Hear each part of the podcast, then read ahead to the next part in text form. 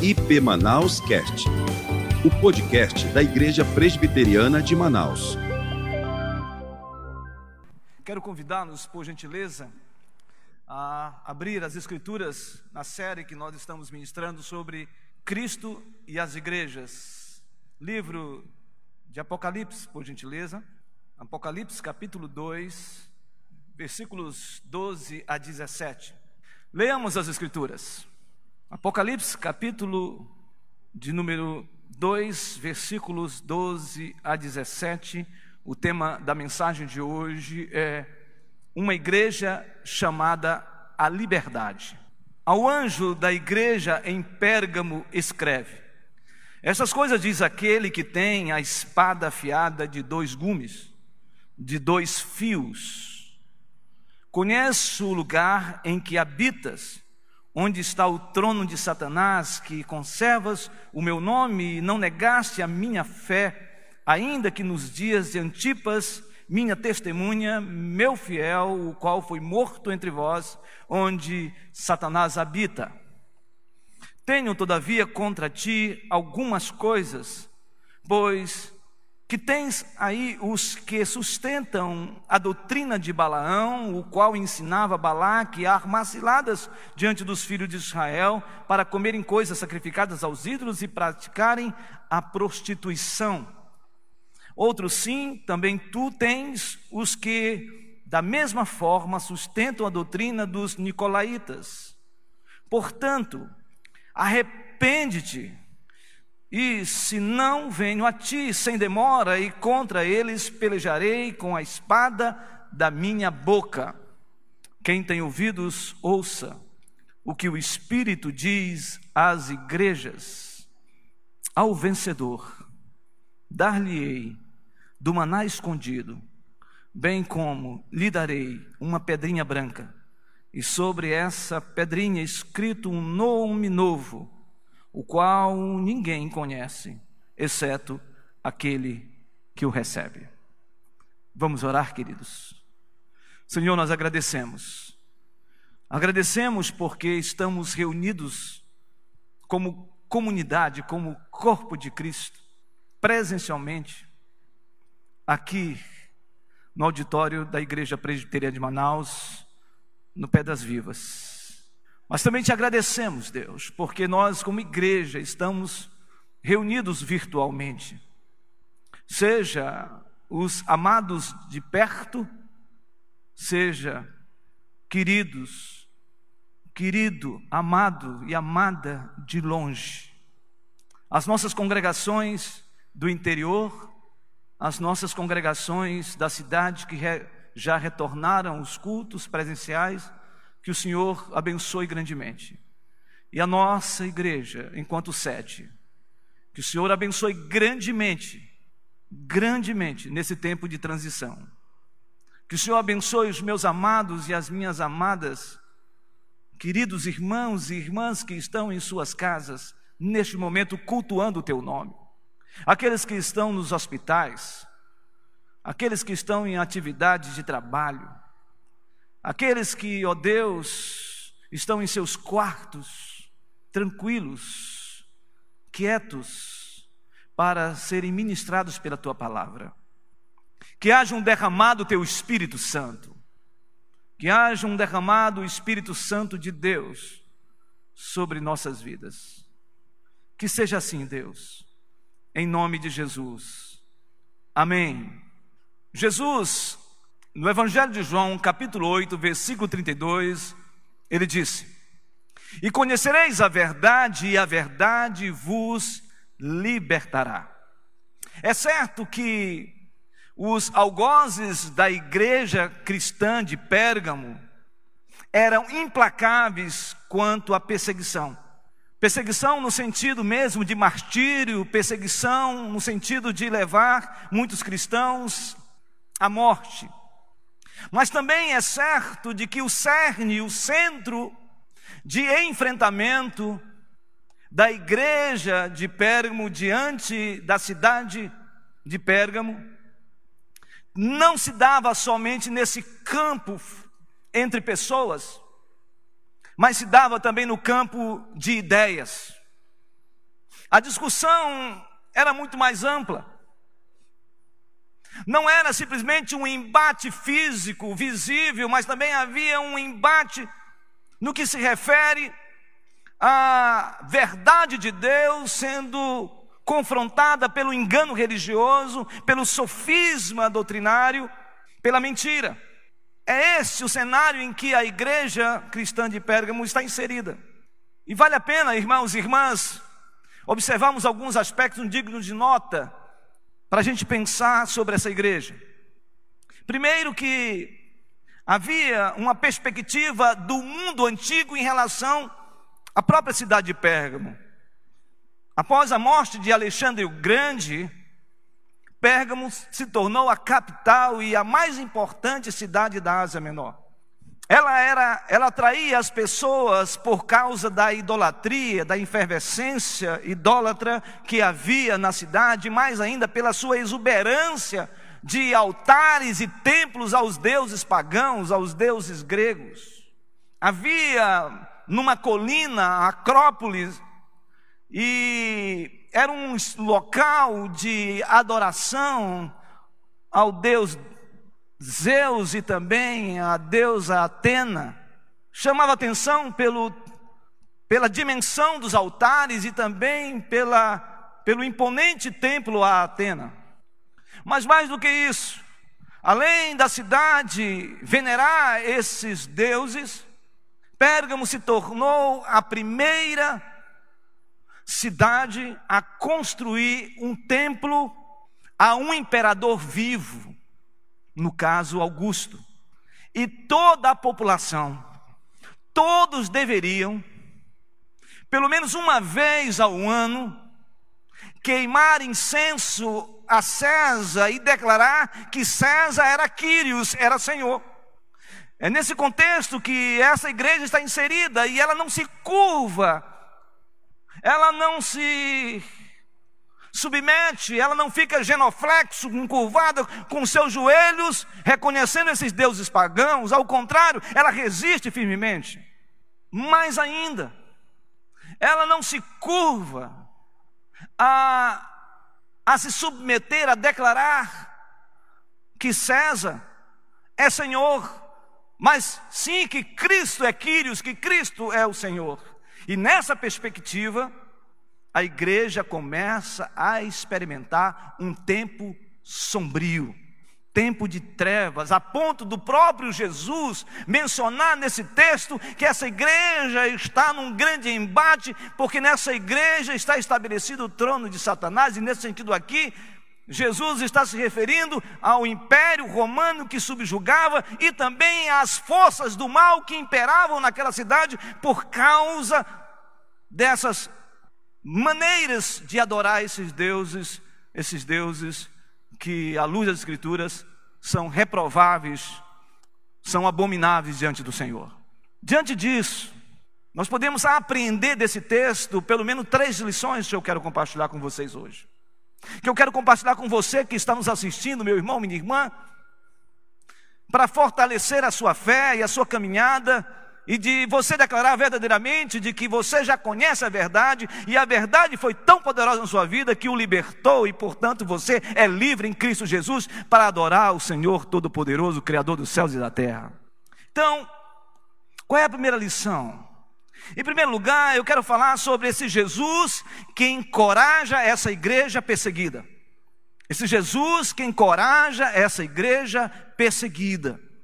E aí nós vamos observar os versículos de número 13, 12 e 13, que diz assim: Ao anjo da igreja em Pérgamo escreve.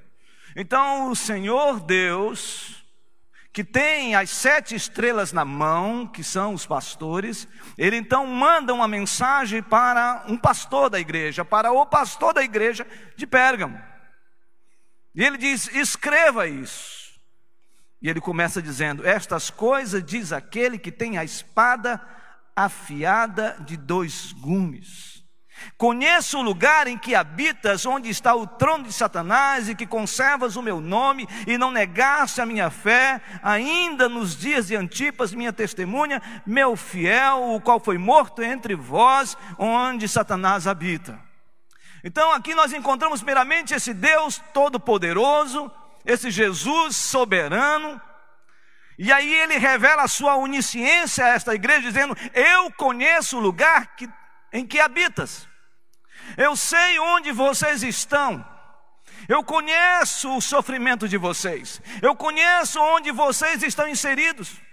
Eu sei que é um lugar de perseguição, eu sei que é um lugar de adoração a deuses pagãos, eu sei que é um lugar de submeter-se à adoração ao imperador César. Eu sei que vocês estão enfrentando um tempo sombrio, um tempo de trevas. E aí ele exemplifica, ele menciona, ele dá o sentido de ser desse sofrimento, dessa perseguição, dessa angústia desses irmãos. Quando ele menciona Antipas, segundo Tertuliano, um, pai da, um dos pais da igreja, escreve a respeito de Antipas, dizendo que Antipas era o bispo de Pérgamo nesse tempo. Esse bispo não se submeteu, e a palavra aqui, testemunha, é a palavra Marte, ou seja, servo de Deus que não abriu mão do absoluto de Deus, da verdade de Deus, de Cristo como Senhor da sua vida, ele não abriu mão de declarar quem era Jesus e nutria a igreja a viver uma vida de adoração ao Deus verdadeiro. Diz a Bíblia que este homem foi posto à prova até a morte. Tertuliano descreve a morte de Antipas, dizendo que Antipas foi colocado num, dentro de um boi de bronze, foi posto junto ao fogo. O fogo queimou tanto aquele boi de bronze que ficou vermelho, diz a narrativa de Tertuliano. Antipas foi colocado dentro deste boi de bronze, ele foi sufocado e queimado, vivo dentro deste boi de bronze. Tempos sombrios, tempos de trevas. E me pergunto, irmãos e irmãs, se a gente consegue olhar pela retina, pela lente da história de homens e mulheres que foram cerrados, como diz o autor aos Hebreus no capítulo 11, foram cerrados, foram cortados, foram, foram destruídos, foram amarrados, foram acorrentados, foram entregues às feras, por amor ao Evangelho, por amor a Cristo. Me parece, irmãos, que de alguma maneira nós estamos vivendo também tempos sombrios e de trevas e de escuridão, e parece que tem passado despercebido da vida da igreja esta realidade. Nunca cresceu tanto o medo no meio das pessoas, nunca o pavor, a síndrome de pânico, nunca se viu tanto divórcios, separações, como nós temos visto nesses quatro meses de pandemia e de isolamento e de distanciamento social.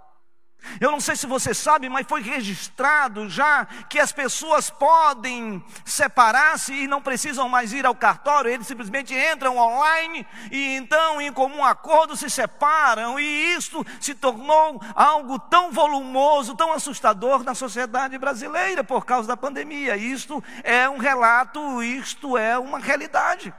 Tempos sombrios. Nunca se aumentou tanto a prostituição como nesse tempo mesmo no meio de todo o distanciamento social. Nunca se viu tanto, tantas pessoas recorrendo às salas virtuais para bater papo com perspectiva erótica, com perspectiva de encontros virtuais, para manter um relacionamento, uma potencialidade, entre aspas, sexual. Tempos sombrios. Nunca tantos cristãos fica, estão ficando arrefecidos dentro das suas casas e não proclamam mais o Evangelho, não anunciam mais o Evangelho, e está agora surgindo um novo movimento, um fenômeno dentro das igrejas que é assustador. Porque sempre houve um movimento dos desigrejados, e o movimento dos desigrejados tinha uma característica. Tem uma característica. Geralmente as pessoas, eles gostam da comunhão, eles se relacionam com a comunidade cristã, eles se identificam realmente como Jesus, com Jesus como seu Salvador, como seu Senhor, mas têm uma profunda ojeriza a instituições, instituições religiosas. Este é o fenômeno dos desigrejados clássicos. Mas me parece que por causa desses fenômenos, desta pandemia, nós estamos forjando e nós estamos criando um novo modelo de desigrejados. Pessoas que estão se acostumando a viver uma vida virtual, a navegar em todas as lives possíveis e imagináveis, ouvindo todo tipo de doutrina, todo tipo de argumentos teológicos, são, são pessoas que estão vivendo de fato toda essa intensidade das pessoas é, a, a, que apregou através das suas denominações e instituições, eu não estou aqui criticando nenhuma delas, eu estou apenas constatando de que há um movimento de crentes que estão num processo de flutuabilidade, eles estão navegando em todas as frentes, preenchendo tudo, mas estão perdendo a identidade da sua comunidade, da sua igreja, estão perdendo a identidade da sua doutrina, estão perdendo a identidade da sua fé, no sentido de crer nas Escrituras a partir de um princípio doutrinário estabelecido, e no nosso caso, a fé reformada. E quando eu falo de fé reformada, eu não estou aqui usando uma espécie de conceito estabelecido, eu estou falando da nossa fé da igreja reformada, a igreja que crê no zelo da palavra, mas um profundo amor, piedade pela, pela experiência com Deus, e quando essas duas realidades acontecem, algo maravilhoso se movimenta na vida dos cristãos, mas o que nós estamos vendo é algo assustador, porque muitos crentes se tornaram também desigrejados por causa da, da pandemia. Não querem mais orar, não querem mais ler de fato as Escrituras, e estão sendo nutridos por vãs doutrinas e teologias. Isto é assustador.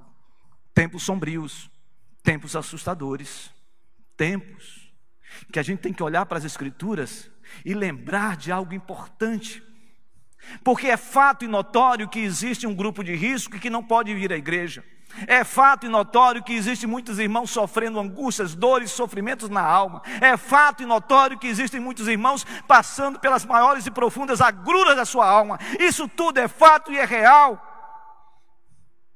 Mas eu quero dizer para essas pessoas que vivem essa luta, esse drama, essa angústia, que não se escondem atrás de uma tela, mas expõe a sua alma diante de Deus. Eu quero dizer para você que a Bíblia aqui está dizendo que Deus conhece você. Deus conhece você que está enfrentando batalha com relação ao desemprego. Deus conhece você que você que se, se dobra diante do Senhor, chora suas lágrimas, dizendo: Senhor, até quando nós vamos viver nesse drama, nessa sina, nessa coisa terrível, nesse mal terrível que tem assombrado nossas vidas? Até quando, Senhor, eu vou ficar nessa angústia, nessa, nessa, nesse sentimento de desesperança?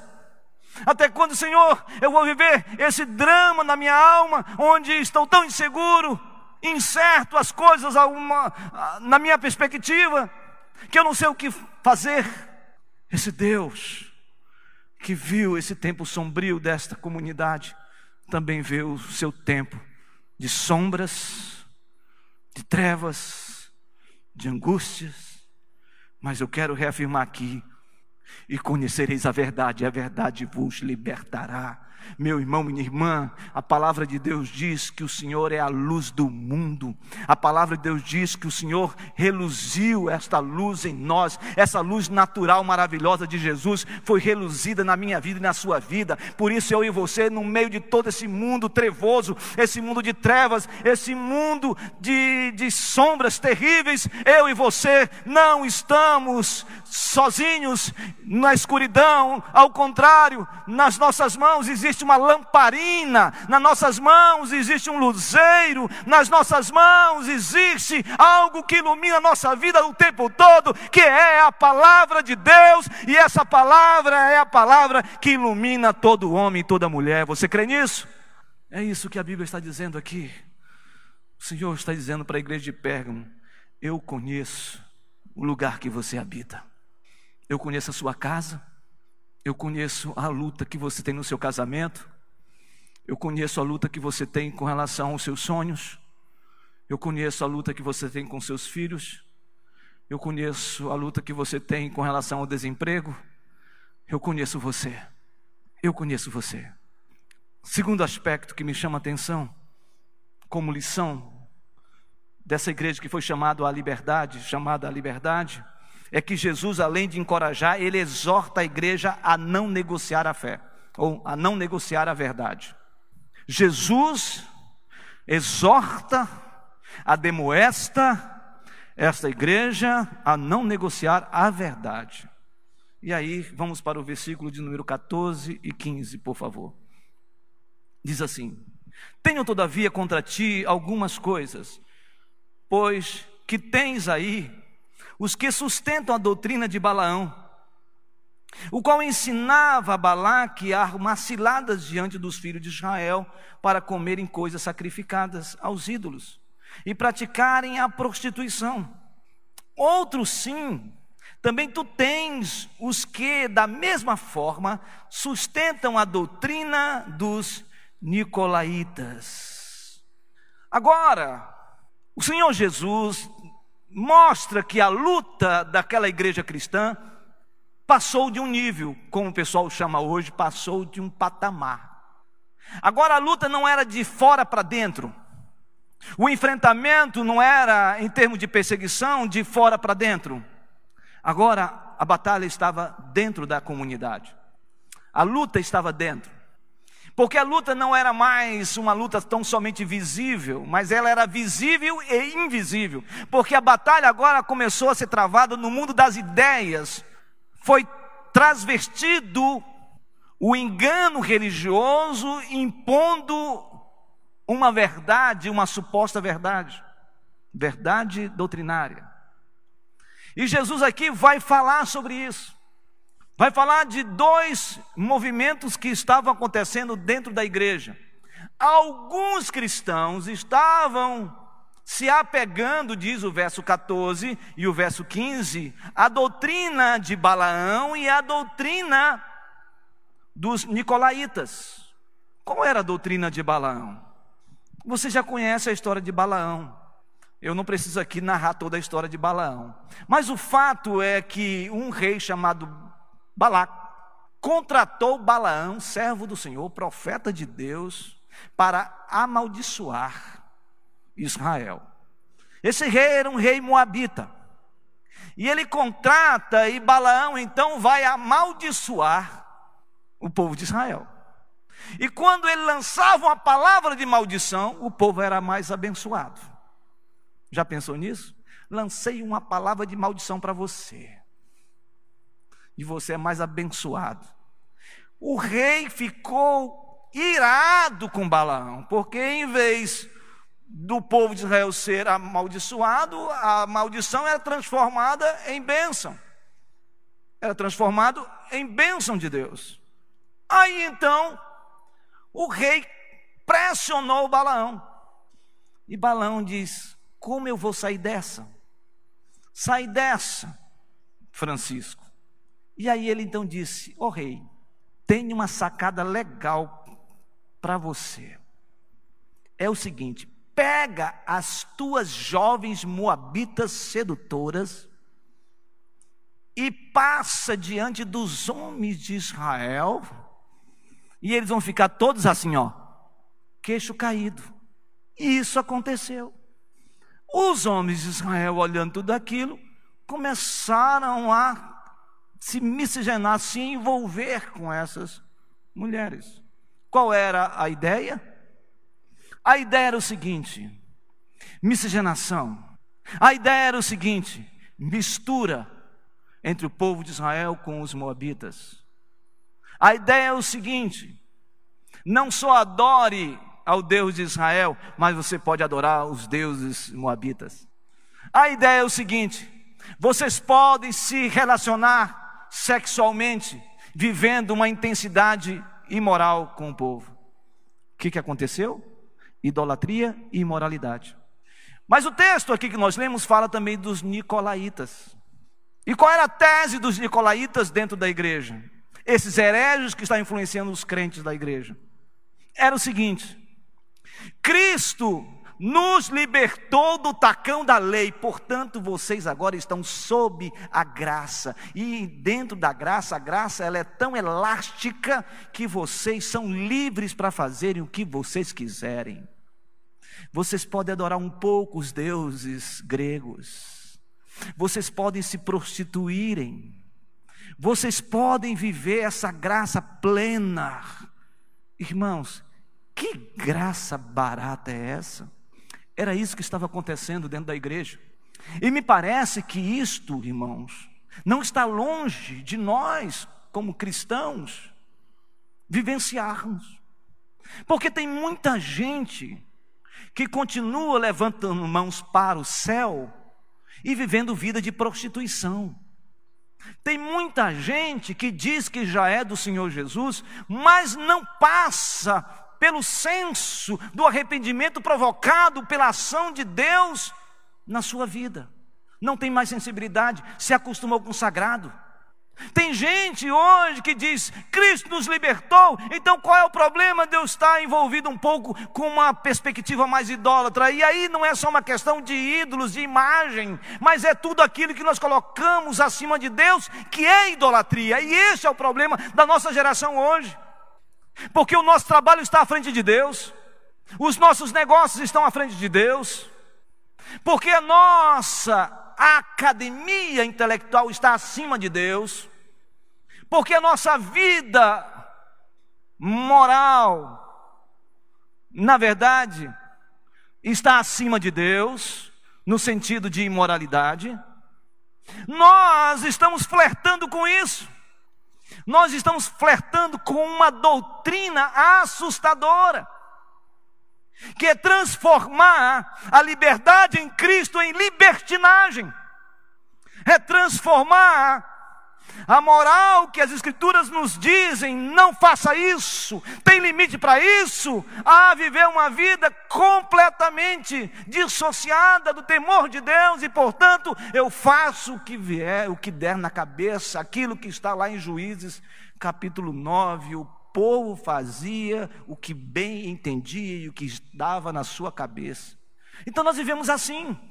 O Senhor está dizendo: não negocie a sua verdade. E a verdade que está falando é a verdade de Deus. Então, quando a Bíblia diz: e conhecereis a verdade, e a verdade vos libertará, ele está falando de Jesus. Ele é a verdade e ele se contrapõe a toda mentira. E se há uma mentira grandiosa que tem sido colocada e semeada na igreja, são as seduções das heresias mais profundas que têm confundido a cabeça de muito crente. E aí tem muita gente enveredando para todo tipo de doutrina que não tem base bíblica, não tem fundamento nas Escrituras, ao contrário, são vãs filosofias, são falsos ensinos que deturpam e que geram na vida do crente apenas um arrefecimento da sua fé. Irmãos, está na hora de nós refletirmos sobre a nossa fé, sobre as verdades de Deus. Então não existe um pouquinho de idolatria, não existe um pouquinho de prostituição, não existe um pouquinho de adultério por causa da graça. Ao contrário, quem é alcançado pela graça de Cristo Jesus, há uma sensibilidade espiritual extraordinária no seu coração para lhe dizer: até aqui, parou, não vou fazer com que este limite seja ultrapassado, porque eu sei que o meu Senhor está dizendo para mim: chega, chega. Essa é uma exortação para a igreja. Uma igreja que era corajosa demais. É interessante, irmãos, porque quando a gente estudou e nós estudamos ah, uma pregação sobre a igreja de Éfeso, nos chamava atenção na igreja de Éfeso, porque diz lá no texto sagrado sobre a igreja de Éfeso que o Senhor disse: Eu me alegro com vocês porque vocês odeiam as obras dos nicolaítas. Vocês lembram disso? Mas nesse texto aqui, o que a gente percebe é que os cristãos, alguns cristãos de Pérgamo, eles estavam tolerando essa doutrina. Eu acho que a gente está tolerando muita coisa, a gente está aceitando muita coisa, a gente está se permitindo muita coisa, e a gente está perdendo o zelo nas Escrituras e uma vida de piedade, uma vida de piedade, de temor a Deus, de saber da mão poderosa de Deus que ela pesa quando a gente transgride a sua lei, transgride a sua palavra. As pessoas não têm mais temor de Deus, as pessoas não se assustam mais com, não, não ficam mais apreensivas com a mão de Deus, o juízo de Deus. Nós estamos nos acostumando a, a viver uma vida assim. A gente não se alegra mais em dizer, alegrei-me quando me disseram, vamos à casa do Senhor. E eu repito, não estou falando aqui do grupo de risco, não estou falando aqui sobre todos os protocolos, o que eu estou dizendo e alertando a igreja é que parece que a gente está querendo viver uma vida com os pés plantados aqui nesse lugar. Quem é de Jesus não tem os pés plantados aqui para a vida inteira. Não tem. Não pode ter, porque se tiver, não está vivendo plenamente a verdade de Deus. Use todos os, os instrumentos para você se precaver diante de tudo que nós estamos vivendo. Mas não deixe Satanás apavorar você. Não deixe o inimigo assustar você porque nós temos a verdade, o amor de Cristo em nós e o verdadeiro amor lança fora todo medo em nome de Jesus. Jesus então encoraja a igreja, essa igreja perseguida, ele exorta essa igreja a não negociar a verdade, e finalmente Jesus ele faz com que essa igreja viva plenamente em arrependimento. Ele ademoesta a igreja ao arrependimento. Ele ademoesta a igreja ao arrependimento. E o texto diz claramente isso no versículo 16: Portanto, arrepende-te e se não venho a ti sem demora, e contra eles pelejarei com a espada da minha boca. Isso me chama muita atenção, porque no verso de número 12, ele fala que ele é a espada de dois gumes, Senhor Jesus, e da sua boca sai uma palavra, uma espada com dois fios. Ou seja, eu tenho autoridade para falar para vocês. Eu tenho autoridade para falar para vocês. Quem está falando aqui não é um pretenso profeta, não é apenas um mestre que está dizendo algo para vocês, não, quem está dizendo aqui é o Rei dos Reis, aquele que tem o poder, aquele que tem a palavra, aquele que tem de fato a palavra viva e verdadeira. Ele diz: Eu conheço vocês e vocês precisam se arrepender. Arrependimento. Irmãos, não há púlpito cheio da graça, do fogo de Deus, não há uma igreja com temor de Deus, não há uma igreja cheio da presença de Deus, não há um povo que é dado na presença de Deus, se não passar pelo quebrantamento e arrependimento. A começar em mim. E a palavra arrependimento aqui, arrepende-se, é a palavra metanel Metanoel, que significa mude a sua direção, mude a sua forma de pensar, pare de viver essa vida dupla, de adorar a Cristo e adorar outros deuses. Parem disso. Volte-se para a doutrina, voltem para o ensino, voltem para Cristo, voltem para a Sua palavra. É isso que Ele está dizendo à igreja, e hoje, irmãos, é isso que nós precisamos: de arrependimento de quebrantamento, de mudança de vida. Irmãos queridos e irmãs, foi necessário o Senhor falar isso a essa igreja, porque essa igreja estava flertando entre dois mundos: o mundo de Deus e o mundo de Satanás. Por duas vezes o Senhor fala aqui sobre esse enfrentamento com Satanás, ele chama de trono de Satanás, depois ele diz: Satanás habita na cidade de vocês. E aqui eu quero chamar a atenção que eu não estou falando aqui de espíritos ter territoriais.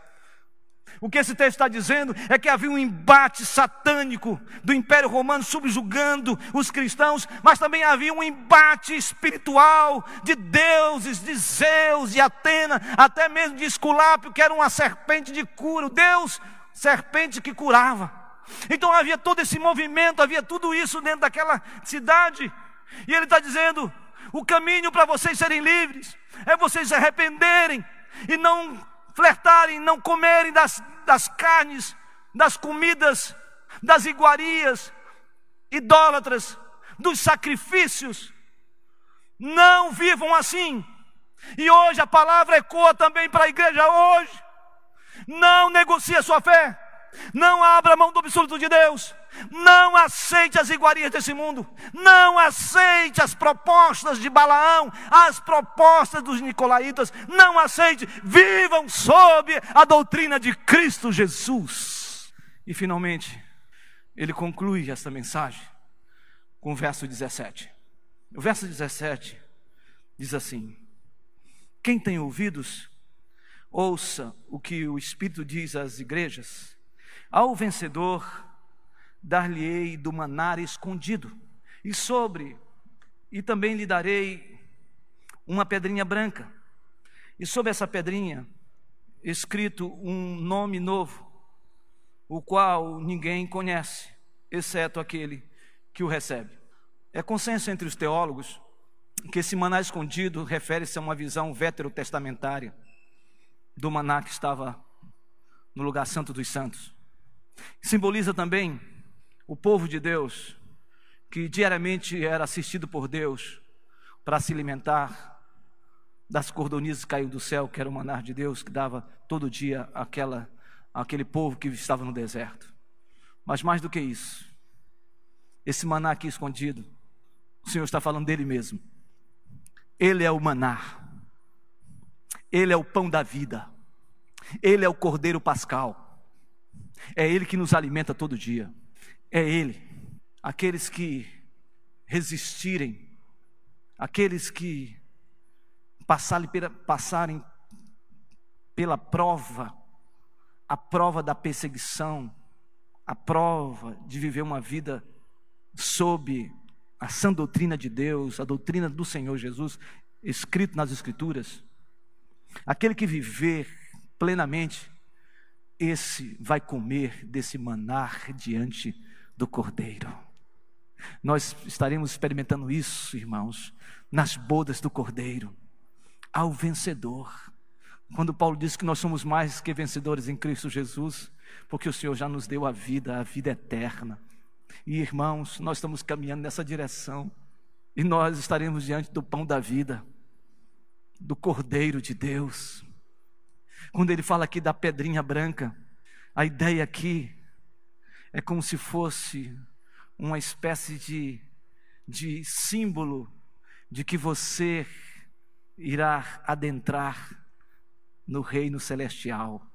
É como se fosse um sinal de que você foi lavado pelo sangue do Cordeiro e que você estará diante do Senhor, que você foi aceito por Deus na eternidade. E esse novo nome é o nome de Jesus na minha vida e na sua vida. Não se alegrem porque vocês pisam em cobras e em escorpiões. Não se alegrem porque vocês expulsam demônios. Alegrem-se, Igreja do Senhor Jesus, porque os nomes de vocês foram escritos no livro da vida. E quem escreveu os seus nomes, esses nomes foram escritos com sangue. Foi com sangue que ele, sangue vertido na cruz do Calvário, sangue derramado para que eu e você tivéssemos vida. E todos nós temos esse nome na nossa vida. O nome dele é Jesus de Nazaré. Que Deus abençoe Sua santa palavra nesta noite. Que seja assim em nome de Jesus. Obrigado, Senhor, por essa noite preciosa na Sua presença. Obrigado pela presença do Seu Espírito no nosso meio. E que toda honra, toda glória e todo louvor seja dado ao Teu nome. E que as famílias que estão em casas, as famílias dessa igreja e de outras igrejas, que as famílias dos irmãos que estão aqui presencialmente, sejam grandemente abençoados nesta noite e nesta semana para a glória do teu nome. E que a graça do Senhor Jesus Cristo, o amor de Deus o Pai e as eternas, eternas consolações do Santo Espírito de Deus pouse sobre os irmãos e as irmãs hoje e para todos sempre.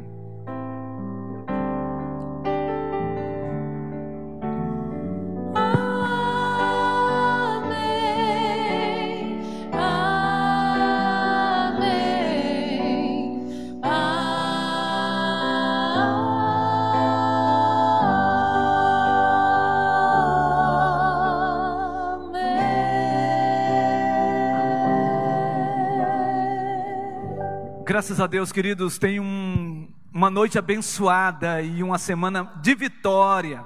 Você que é do Senhor Jesus, tenha uma noite e uma semana de vitória.